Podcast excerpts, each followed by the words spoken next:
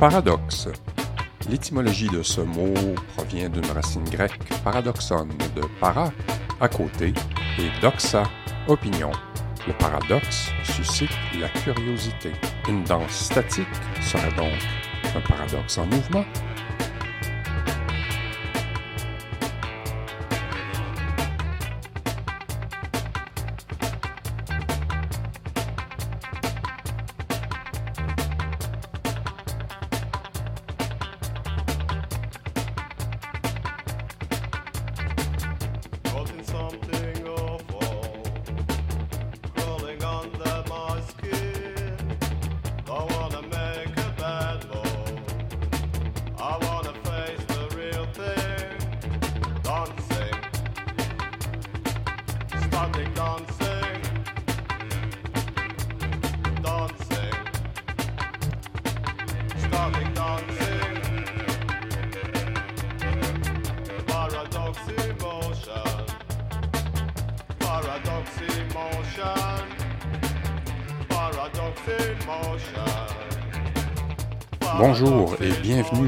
Nouvel épisode de Paradoxe. Aujourd'hui, pour l'entrevue à nu, j'ai invité Jean-Roch Marcotte, producteur de films. Mais avant tout, discutons de la sclérose latérale amyotrophique, donc la, la SLA.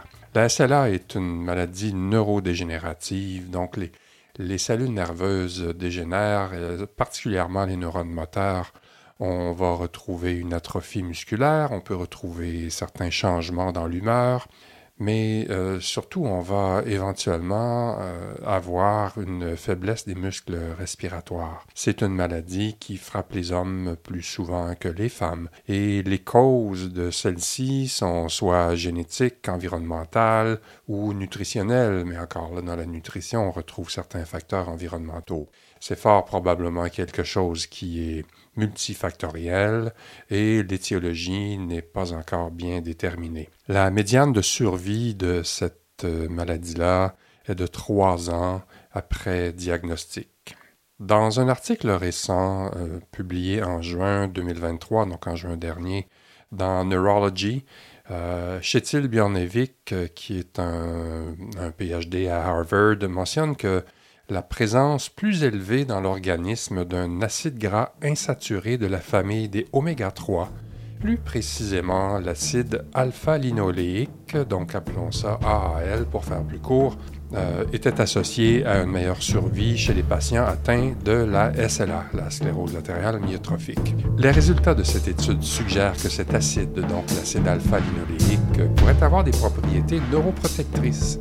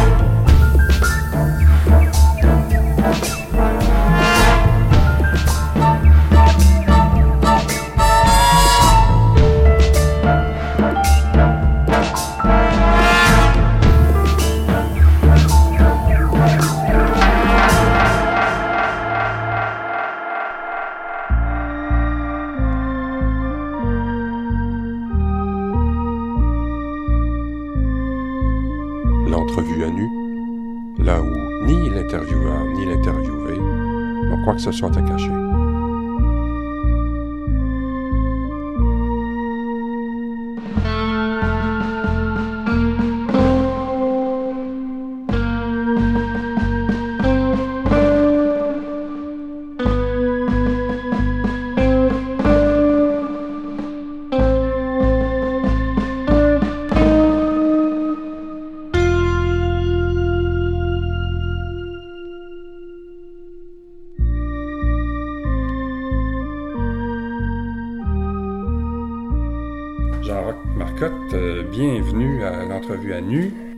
Journaliste de formation, mais tu as travaillé pendant 50 ans euh, en cinéma comme recherchiste, monteur, réalisateur, producteur, enseignant aussi. Tu es originaire de Tachereau en Abitibi-Ouest. Tu as fait ton collège classique à Amos. Tu es actif dans ta région comme enseignant, journaliste, mais aussi tu es cofondateur de Nord Média. Qu'est-ce que c'était l'idée derrière Nord Média? C'est simple. En gros, la Sarre, c'est à peu près à 620 km de Montréal. Alors, quand tu vis dans une région comme ça, puis que tu as envie de faire du cinéma, j'ai été chanceux parce que quand j'ai fini mon cours classique, tout de suite, il y a quelqu'un qui restait dans le même village que moi qui enseignait le cinéma à la polyvalente de la Sarre, qui s'appelait la Polino, Oui. euh, polyvalente du Nord-Ouest, et, et qui m'avait référé pour le remplacer comme prof de cinéma à la polyvalente. Donc, j'enseignais en secondaire 1 et secondaire 2. J'ai fait ça pendant une année. Je suis sorti de là la moitié mort parce que j'avais 540 élèves différents chaque semaine. J'avais aussi une caméra 8 mm que j'apportais en classe. On n'avait même pas de pellicule. Fait qu'on on, on simulait des tournages dans la classe des- pour leur Ah montrer oui. les plans, les séquences. euh, Du shadow filming. Oui, oui, du shadow filming. Donc, euh, le cinéma, euh, euh, l'en- l'enseignement du cinéma à la SARS, euh, c'était très difficile. On m'a pas offert d'enseigner l'année suivante, mais pendant l'été, j'habitais juste à côté d'un journaliste que je connaissais, de l'écho habitibien. Euh, il m'a dit Qu'est-ce que tu fais pendant l'été Puis Pour le moment, je fais rien. Euh, il dit Voudrais-tu euh, me remplacer pendant mes vacances comme journaliste Ben, je veux bien essayer. J'ai essayé. J'ai écrit quelques articles pendant l'été. Et puis, le journal aimait ça. Euh, ils m'ont gardé. Ils ont voulu me garder. Ah oui. Fait que j'ai été journaliste par défaut et pas par profession. J'étais pas journaliste de formation. Sauf que j'avais étudié dans mon cours classique les dernières années, je les avais étudiés en psycho, philo, puis euh, littérature. Ouais. Donc, euh, j'avais appris à écrire. euh, Mais quand je suis arrivé comme journaliste, je me suis aperçu que je savais pas écrire. Ah, c'est pas, ben, c'est pas, il y a un format particulier pour le journaliste. Il y a un format particulier, puis il y a une façon de raconter des histoires, puis il faut que tu l'apprennes. Puis je savais même pas écrire à la machine à écrire. Alors il a fallu que j'apprenne ça, un doigt à la fois.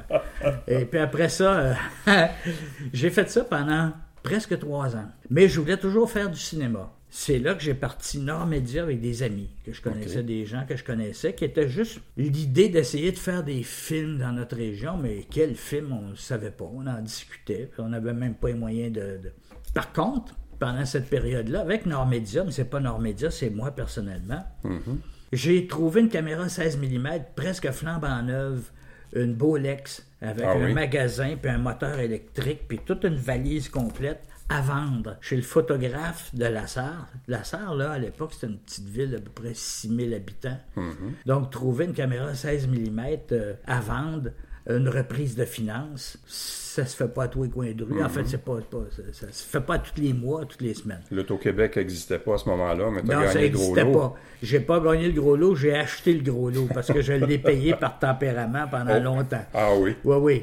Euh, C'était quand même assez cher. Donc, je l'ai acheté. On a réussi à faire quelques petits films, entre autres, un film qui s'appelait Le Parti québécois. Et puis là, on, a essayé de on avait constitué le groupe, on essayait de trouver des moyens de faire des trucs. Finalement, on n'a rien fait à Nord Média comme tel. Euh, Mais ça a été comme un exercice pour produire des films, puis savoir comment le milieu marchait. Puis on venait souvent à Montréal. Finalement, il m'est arrivé toutes sortes d'aventures pendant cette période-là. J'ai travaillé avec un groupe qui s'appelait Le Bloc. Le Bloc faisait des émissions de télévision. Il y avait une station de télévision pour toute la région. Donc, euh, euh, il y avait des émissions de télévision euh, qui étaient faites par des citoyens qui s'étaient regroupés dans un organisme sans but lucratif qui s'appelait Le Bloc. Mais Un peu comme une télévision, un bloc de un peu télévision comme une télévision communautaire. c'est avant les, Mhm. les télévisions communautaires. Uh-huh. Mais les gens, euh, des animateurs sociaux qui ont parti les, les télévisions communautaires connaissaient le bloc, dont un en particulier, Roger Guy, qui faisait partie de cette communauté-là des travailleurs, des animateurs. On appelait ça l'animation sociale à l'époque. Ah oui. Donc, j'ai travaillé au bloc. Ça, c'était autour de 71. Donc, euh, c'est l'arrivée de la vidéographie. Et puis moi, à ce moment-là, je pars de Lassar pour m'en aller à Rouen-Noranda de 71 à 74. Et surtout, ce que je fais à ce moment-là, c'est deux choses. Je fais un film touristique avec ma caméra que j'avais achetée. Donc, c'est un petit film, une quinzaine de minutes, sur euh, les attraits touristiques de la BTB. J'avais fait, j'avais quand même voyagé pas mal, de, du Témiscamingue jusqu'à Chapet, qui, Ah oui. chez Bougamo, ça fait quand même une bonne trotte, Oui, oui. pour faire ce petit film-là. Et puis, j'avais fait aussi euh, des émissions avec le Bloc en- sur des problèmes sociaux, euh, des madames qui ont plus de chômage, qui ont plus de bien-être, qui ont plus rien, puis qui ont des enfants, des, affaires sociales.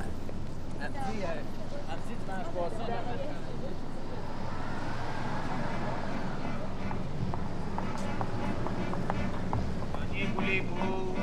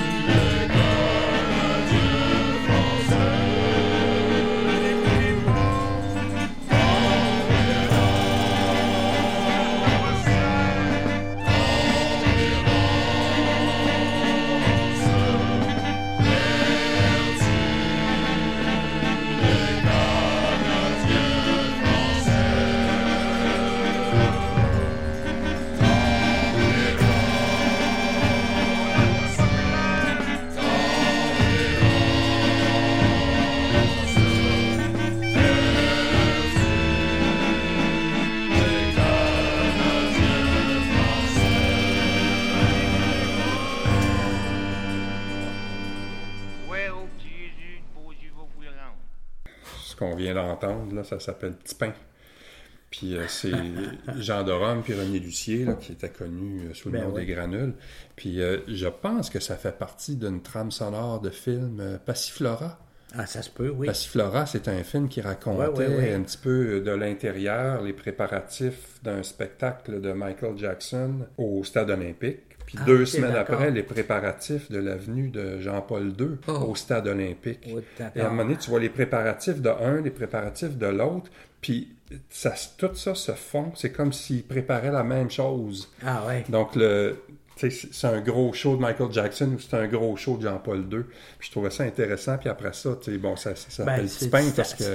En, en fait, c'est c'est intéressant ce que tu dis que préparer un show au stade pour Jean-Paul II ou pour euh, Michael Jackson, comment je dirais ça? Ben, c'était la même équipe C'est- de c'est sécurité. deux euh, oui, oui c'est ça. C'est deux papes. Mhm. Mais- Parallèlement. John- il- drôle de pape, Jean-Michael Jackson, en tout cas. Puis il contrastait aussi avec la pauvreté à Montréal. Ben oui, absolument. Tu sais, comment les, les Ben oui. gens, tu sais, la, la richesse Sais, tout le glitter de Michael Jackson, Ah, puis toutes les choses en or du pape, Ah, versus le manque de, de, de Ça, ressources. je l'ai pas euh, vu, ça, Passiflora. Non, mais moi, j'ai trouvé que c'était un merveilleux film. Mais sûrement, quand ça dénonce des affaires, c'est toujours le fun. Fait que parallèlement à ton action sociale via le cinéma, tu es aussi membre du conseil euh, d'administration et président entre 1987 et 1993 de l'organisme montréalais sans but lucratif Ma Chambre, Ouais. qui est avoué à l'accueil de personnes seules et à faible revenu. Tu avais construit, je pense, deux résidences pendant ton Ouais. mandat. Ouais. C'est le côté documentariste chez toi là, qui expose une situation puis qui cherche de l'entraide sociale pour le résoudre. là? Non, Ça- mais ça je vais t'expliquer comment c'est arrivé. Je pense que c'est 87 qui est l'année des sans-abri. Une de mes amies qui travaille, qui travaillait au CLSC, qui était organisatrice communautaire, qui avait aidé à la création de l'organisme Ma Chambre, une maison de chambre pour sans-abri. Elle me dit, écoute, elle dit, il y a un des résidents de Ma Chambre, Mario Guérette, qui voudrait faire un film pour l'année des sans-abri. Elle dit, veux-tu le rencontrer? Moi, j'avais pas de projet à ce moment-là, j'avais rien. Je- on était en en train de préparer euh, le scénario de Portion d'éternité, mais c'était pas encore prêt. Euh, Ça a été tourné un an après. Donc, j'avais pas de projet. Je rencontre Mario, puis il m'explique ça, puis je vais voir des maisons de chambre avec lui. Puis euh, c'est un spécial, Mario. C'est un bonhomme un peu particulier. Toujours dans la marge hein, quand tu rencontres. Ouais, ouais, gens, exactement, tu sais. Et, et puis, donc, on, on sympathise. J'ai dit, OK, on va essayer. Mais on avait réussi à faire un 15 minutes, euh, peut-être une demi-heure max, je me rappelle pas du format, là, mais de cas de sans-abri, puis le logement dans lequel ils vivaient. Mhm. On en avait filmé un, là, je me rappelle, on le voyait ce gars-là, une espèce de grand flazzo euh, qui marchait dans les rues. Je l'ai jamais revu depuis des années. On filme où est-ce qu'il restait. Dans une, une vieille maison de chambre au centre-ville. Tu sais, c'est dans la mansarde, là. Tu Ah oui. quasiment des lucarnes, là. Puis Mhm. lui, il vivait et ramassait dans les poubelles euh, des restants d'hamburgers, des affaires de même. Puis de- de- il se tenait pas loin des Harveys, puis des, des McDo, ouais. puis tout ça. Il ramassait ce qu'il y avait. Il fumait, fait qu'il ramassait les, les- les cigarettes à terre, ramassait Ah les botches, puis il défaisait ça, puis il se roulait roulait. cigarettes. Mhm. Il y avait lui, il y avait. En tout cas, on a tout- toutes sortes de situations avec Mario. On réussit à faire le film. Je fais ce film-là, et là, quelqu'un qui part du CA de ma chambre, et là, on m'offre de siéger comme administrateur. Quelques mois, je venais d'arriver, ça faisait pas longtemps. Pendant l'été, le nouveau concierge m'appelle et me dit Hey, euh, il paraît qu'il n'y a plus d'argent dans le compte de banque, euh, le loyer, l'hypothèque passe pas, on m'a appelé. On, a- on m'a appelé. On était à l'époque, là, c'était la participation du bon citoyen que tu sortais de la rue, il fallait qu'il participe à l'organisme. Bon, ben, il y avait un trésorier qui participait, puis un ancien curé qui était président. L'ancien euh, résident avait vidé le compte de banque, 65 000 Là, le, le directeur du CLSC, qui patronnait cet organisme-là, voulait le mettre en tutelle. Moi, je venais d'arriver, j'ai dit, ben moi, en tout cas, si vous mettez ça en tutelle, moi, je- moi, je m'en vais. Je donne du temps, je ne veux pas me faire mettre en tutelle par un CLSC. Là, ils m'ont nommé président pour remplacer le curé qui, lui, est parti. Puis c'est là que j'ai rencontré le directeur du CLSC. J'ai dit, moi, je, je veux bien donner du temps, mais on va la faire, la réforme, pour pas que ça arrive, ces affaires-là. J'ai des affaires de, de- de gestion euh, simples à régler. Fait que c'est comme ça que je suis devenu président, après quelques mois comme administrateur de la maison de chambre pour sans-abri. Fait que j'ai fait ça pendant cinq ans, je pense au moins quatre ans. J'ai dit non, regardez, moi, je veux pas être président à vie, là. Je vais vous trouver un président qui va me remplacer. On va vous en trouver un. Allé chercher Marcel Simard. Je connaissais Marcel, il est venu me remplacer au, CA. Puis j'avais trouvé aussi un, un- un- un comptable agréé, qui était notre comptable agréé de compagnie. Puis j'ai dit, regarde, toi, tu vas faire du bénévolat, tu vas aller là. Fait que je leur avais trouvé des gens pour administrer euh, ma chambre. Ben oui, c'est correct. J'avais fait ma job, puis je les ai pas pitchés là, euh, comme ça.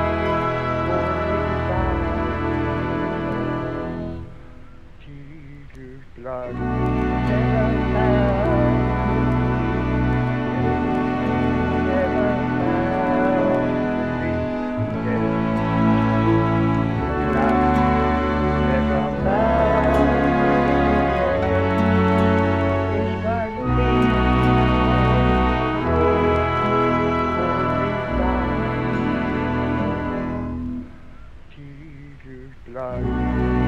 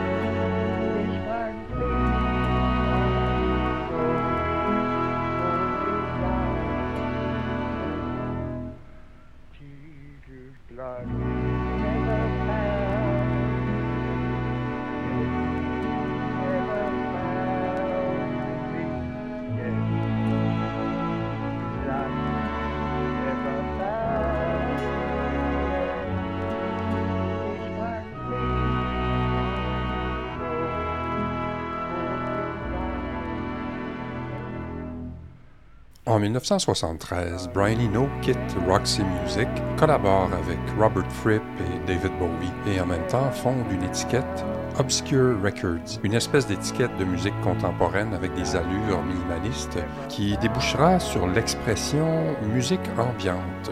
Le premier album euh, met en vedette le compositeur anglais Gavin Bryars. La pièce dont vous avez entendu un extrait s'intitule Jesus Blood Never Failed Me Yet. Bryars a enregistré un itinérant dans la rue et composé une musique autour de cette boucle. La durée de cette pièce est d'entre 20 à 25 minutes, un peu long d'après moi, mais la fragilité de la voix de l'itinérant et le romantisme de la construction musicale qui l'entoure forment un merveilleux mariage. Revenons à Jean-Roch Marcotte. Donc, euh, l'ONF réunissait des gens qui faisaient de la vidéo dans les régions. Ça s'appelait l'intergroupe. Là, on est en 74. On fait des émissions en vidéo qu'on essaye de passer à la télévision d'Abitibi-Diois, mais ça concordait pas avec les standards du CRTC, semble-t-il. Je m'en viens à Montréal, je m'en vais au vidéographe, puis je rencontre Robert Forgette, qui était le fondateur du vidéographe. Puis j'y raconte ça, on tourne des affaires en Abitibi, puis le télédiffuseur veut pas les diffuser euh, parce qu'ils disent que c'est pas standard. Ben, dit, dis donc à ton télédiffuseur que ce que tu produis comme image, c'est pas pire que ces images de nouvelles qu'il développe dans son cendrier. il, était, il était poli. Il était poli. Alors, euh, on a une réunion avec le télédiffuseur. Finalement, là, ils ont accepté. Quelques-unes. Donc, j'ai fait un petit peu de télé par ce groupe-là. Euh, Nord Média, ça c'est mort de sa belle mort. Et euh, j'ai revu mes, mes, mes, confrères par la suite, dans les années d'après. Ils ont dit T'étais le seul qui savait ce que tu voulais faire. Nous autres, c'était une aventure. Ah oui. Mais toi, tu savais ce que tu voulais faire. Donc, en 74, il y a l'intergroupe qui existe. L'ONF a un directeur du centre vidéo à un gros problème d'alcool. Il boit sans arrêt. Il vient de se casser une hanche. Il y a quoi? Il y a, même pas 50 ans, ou autour de 50 ah ans. Finalement, ses os sont friables. Il se casse une hanche, ça reprend pas. Ben, L'alcoolisme puis l'ostéoporose, les liens sont bien connus. Ben oui, ben c'est ça. Ben, Jean-Marc Garand, qui était le producteur du, studio C, nous fait savoir qu'il cherchait quelqu'un pour remplacer. Ah. Je l'appelle. J'ai dit, je suis intéressé. Fait que là, ben, il dit, viens me voir à Montréal. Je prends l'avion à, à, Rouen-Noranda. Ça coûtait 18 dollars venir à Montréal. Par Air Canada.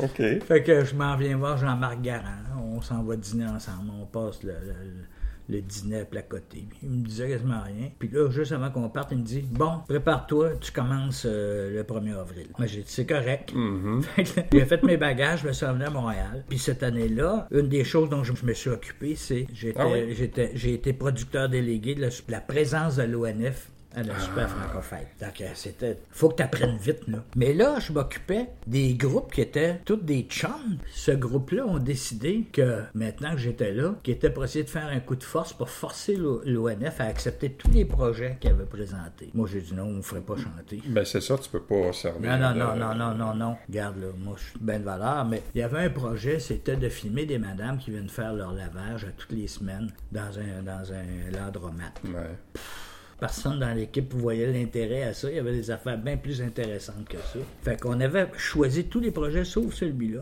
qui venait d'un groupe de Centre-Sud. Mhm. Je trouvais ça plate de refuser un projet de Centre-Sud. Je dit, me présenter ça à un autre, on va peut-être l'accepter. Ils n'ont pas Mhm. voulu. Puis là, ben, j'ai perdu à peu près 15 chums d'un coup. Ça, j'ai trouvé ça extrêmement difficile. Je suis à Montréal, et puis là, je me ramasse plus d'ONF ça va pas bien, c'est pas évident. Je commence à déprimer pas mal. Je connais Arthur Lamotte. Été 77, Arthur me convoque. Il me dit Écoute, je me cherche un, assistant. Euh, j'ai pensé à toi. Tu veux que je fasse quoi? Ben, il dit J'ai tourné 200 quelques heures de films sur euh, les Amérindiens de la côte nord, les montagnais, les Inuits. Puis là, ben, on, va monter ça, mais il faut traduire du montagnais au français. C'est correct. Fait que j'ai dit Comment tu fais? Il avait déjà fait une série avant. Euh, sur les Amérindiens, qu'il s'agissait de faire une traduction, mettre des numéros au crayon gras, euh, d'écrire le texte. J'ai dit, mais si tu as 200 heures de matériel, ça va prendre euh, un temps fou faire ça comme ça. Je te propose, achète un dictaphone ou loue-en un, puis moi, je vais dicter. Après ça, j'ai fait du montage chez Arthur. Euh, j'ai monté un, un des films qui s'appelait Pourquoi Nipanan. Pourquoi Nipa, c'est l'eau? Ça veut dire les trous dans la glace au printemps qui se forment avec le, le soleil quand ça fond. Ah oui. Pourquoi Nipanan? C'était sur la pêche, les techniques de pêche sous la glace par des Amérindiens. Comment ils survivaient? Euh, tu sais, Ils étaient ingénieux, les, In- les Amérindiens. Donc, j'ai appris beaucoup, beaucoup sur la vie des Amérindiens en faisant cette série-là. C'est là que j'ai connu, euh, nous autres, on l'appelait Bébite, Joséphine Bacon, Ouais. qui est poète, qui reste ici pas loin. Donc, j'ai- j'ai travaillé avec Joséphine pour faire la traduction. J'ai travaillé avec le chef Inou de Maliotenam, qui était juste à côté de, de cette Ouais. île, Daniel Vachon. Je m'étais fait des copains là, et c'était agréable. C'était une belle partie de ma vie.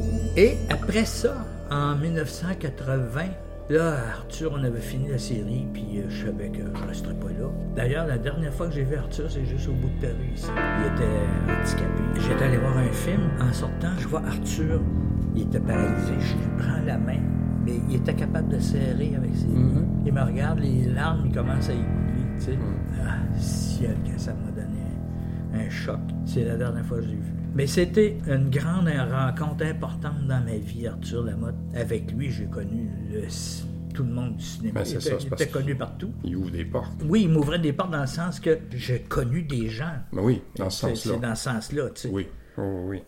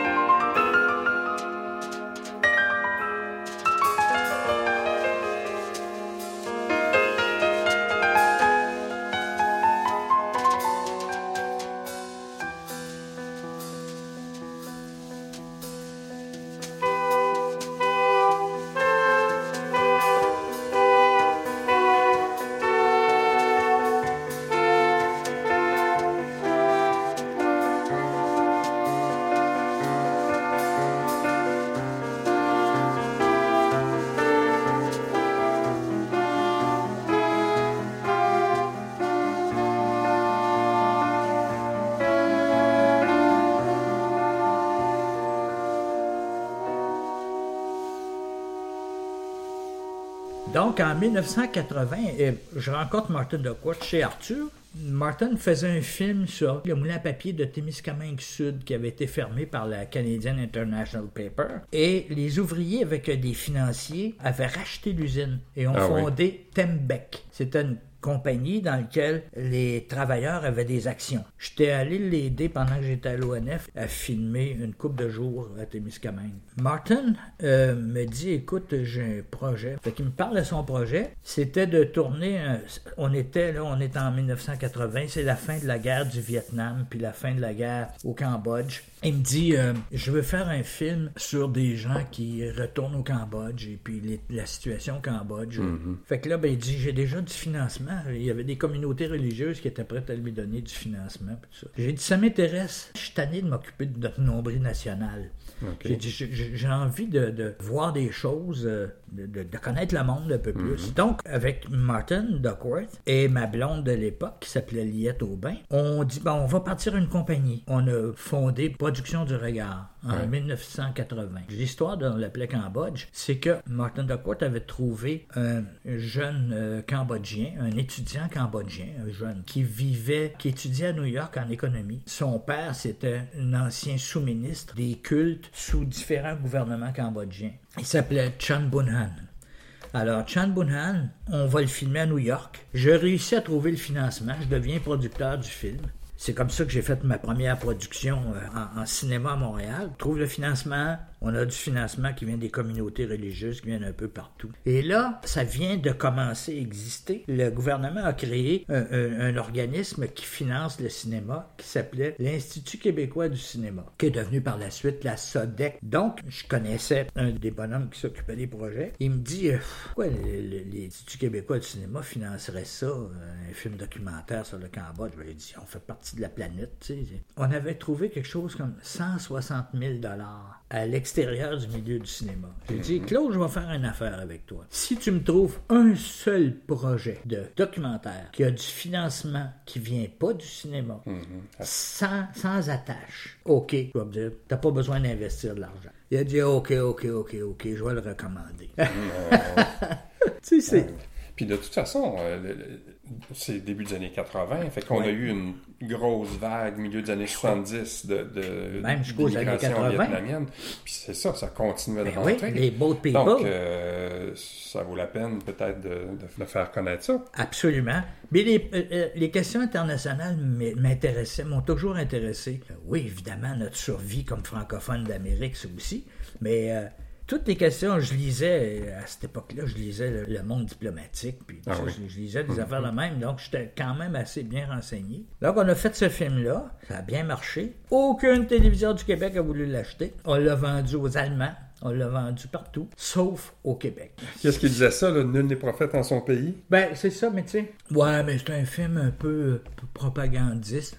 Quelle propagande? Il n'y a pas de propagande. On montre que les, les Cambodgiens doivent décider eux-mêmes de leur avenir. C'est-tu de la propagande, ça? Ben, on a, on a essayé ça ici, de décider de notre avenir. Ouais. Fait que Ouais. c'était d'actualité. Ben, c'était très d'actualité.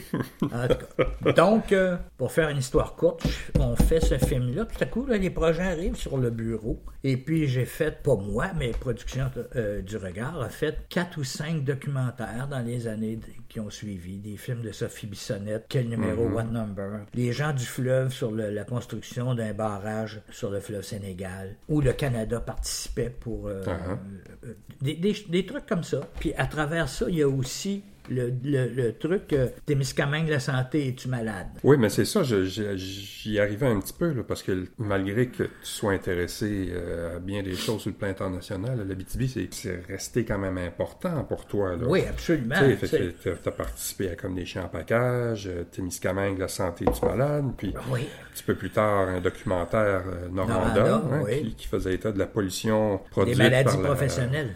Oui, puis c'était la pollution produite par la, Oui, la avec fonderie des Horn, jardins, euh, Mondry, euh, Corvec, euh, tous ces gens-là. la fonderie Horn qui est encore d'actualité. Oui, la fonderie. Horn. Oui, oui. Euh, c'est pas des projets que j'ai initiés, mais c'est des projets dans lesquels j'ai été impliqué. Mhm. Fait Euh, c'est important pour toi de, de témoigner de la réalité en Abitibi. ah ben oui, absolument. Tu sais, ma famille vivait encore là. Ah oui. Et Sais-tu puis- quoi? On, on va couper là. Oui, On va te faire écouter quelque chose. oui donc.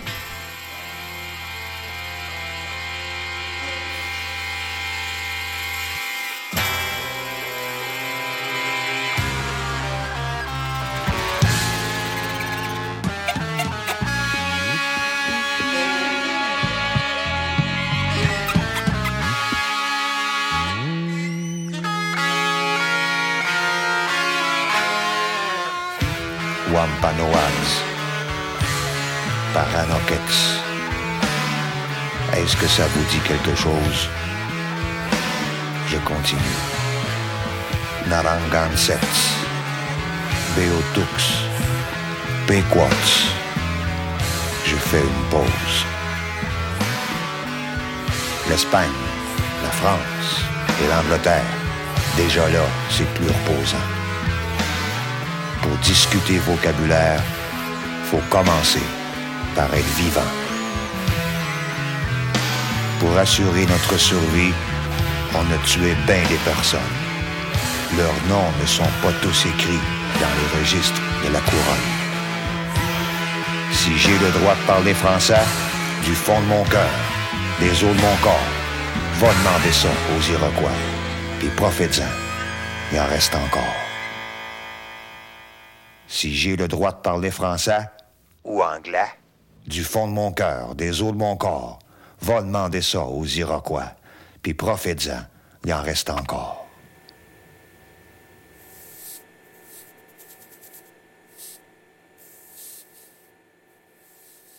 La pièce elle s'appelle euh, Qui se souvient?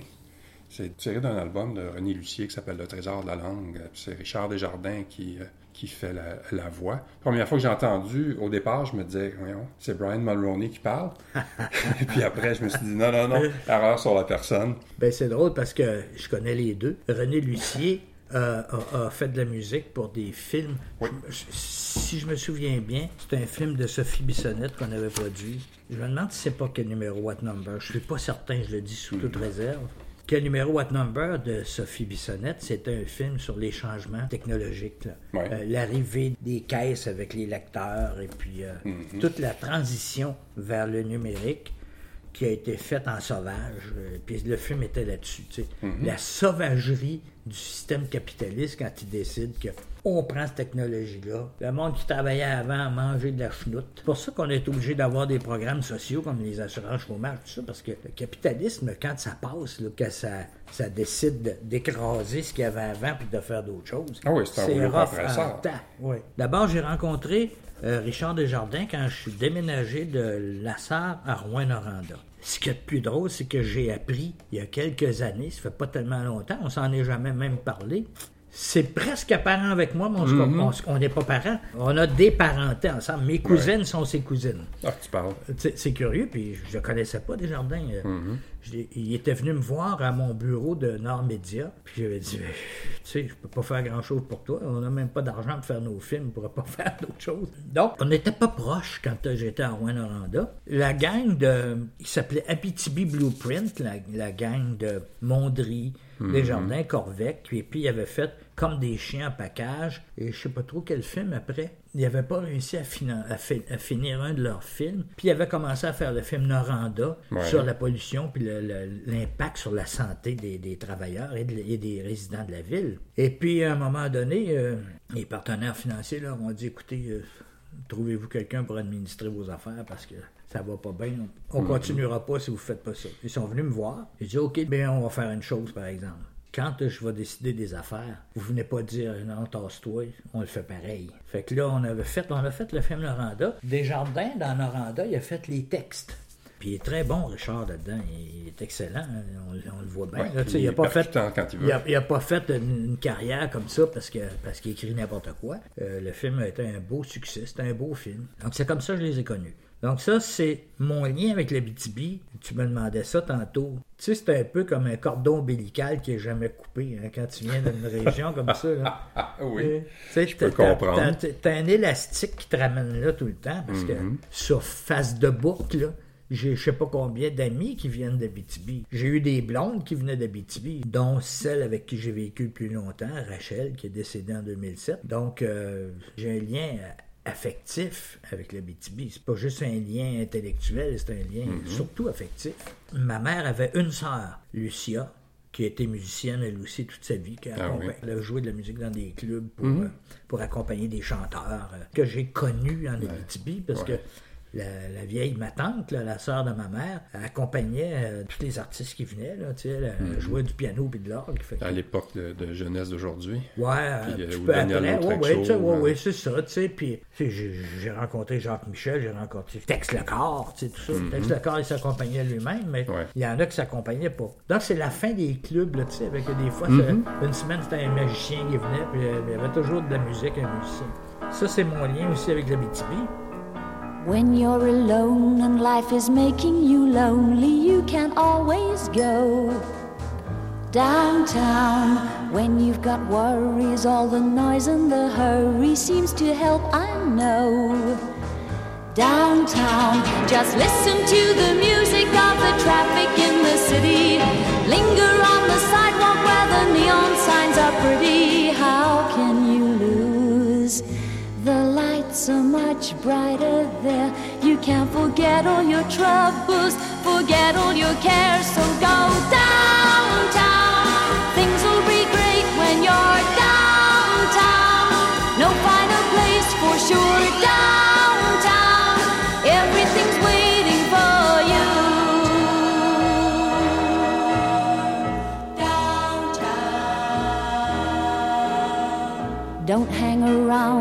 let your problems surround you. There are movie shows downtown. Maybe you know some little places to go to where they never close. Downtown, just listen to the rhythm of a gentle bossa nova. You'll